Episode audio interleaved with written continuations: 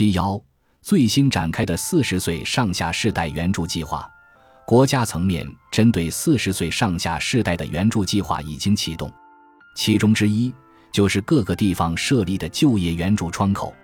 这些援助窗口从二零零六年起开始设立，目的是针对没有从事任何求职活动的尼特族、加里敦族等年轻无业者，为他们就业提供咨询和援助。由国家和地方政府提供运营经费，原则上是免费的。目前已经在全国一百七十三个地方开设并正常运营。起初的服务对象年龄上限是三十九岁，自二零一八年四月起，其中的十处援助窗口已将年龄限制上调至四十四岁。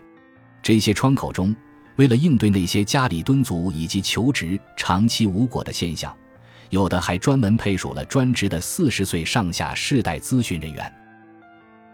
感谢您的收听，本集已经播讲完毕。喜欢请订阅专辑，关注主播主页，更多精彩内容等着你。